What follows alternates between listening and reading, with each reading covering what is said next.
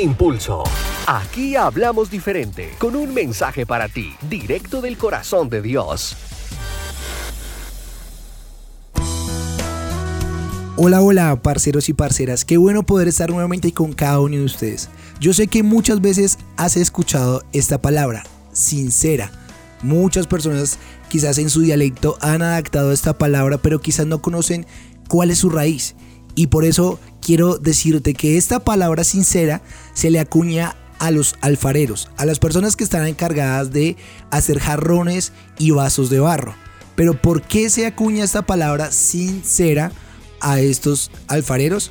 Porque esta palabra ellos la usaban en muchas ocasiones cuando tenían que hacer jarrones perfectos, ya que cuando tenían que hacer estos jarrones perfectos no podían implementar el uso de cera, que la cera era el elemento que ellos usaban para tapar las imperfecciones, para que no se vieran y así poder vender los jarrones o los vasos a las demás personas. Quiero que sepan que los jarrones que se vendían con cera eran los más económicos, pues eran los más fáciles de hacer porque era mucho más rápido producirlos porque no tenían que corregírsele las imperfecciones.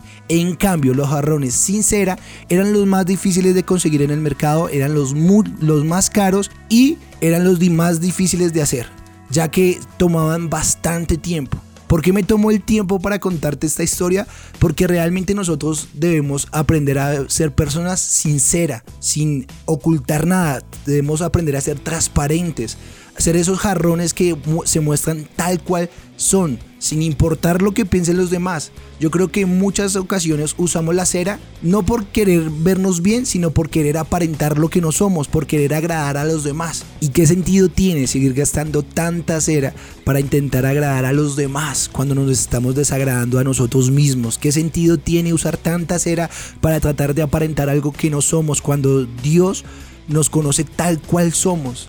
Creo con todo mi corazón que si te muestras tal cual sos, vas a poder recibir la aprobación de muchos y quizás también el rechazo de muchos otros. Pero esas personas que te aprueben y te acepten tal cual eres, van a ser las personas que van a marcar una pauta y un punto muy importante en el propósito de tu vida. Pero esas personas que te rechacen cuando tú te muestras tal cual eres, realmente son personas que no valen la pena tener a tu lado.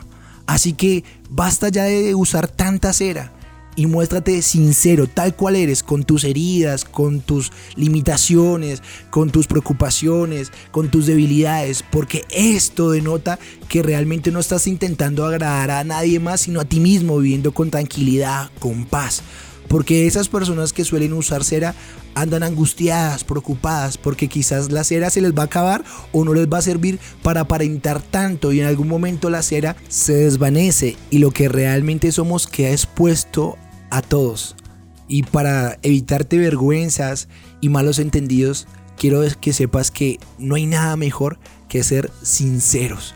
Sé que cuesta mucho porque vivimos en una sociedad que le gusta aparentar, que le gusta maquillar las cosas. Pero si nos portamos con sinceridad y nos mostramos con sinceridad a los demás, vamos a quitarnos grandes cargas de nuestros hombros y vamos a poder agradar no tan solo a las personas que tenemos que agradar, sino vamos a poder agradar a nosotros mismos y a ese buen Dios que te ha dado la vida. Hay un versículo súper genial en la Biblia que está ubicado en 2 Corintios capítulo 4, versículo 7, que dice esto.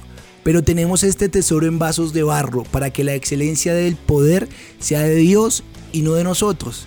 Quiero que sepas que cuando aparentamos, todo lo que hagamos la gente no lo va a agradecer a nosotros. Todo lo que hagamos la gente nos, lo va a retribuir a nosotros, como si nosotros fuéramos los que por nuestra propia fuerza o nuestra propia voluntad lográramos todas las cosas.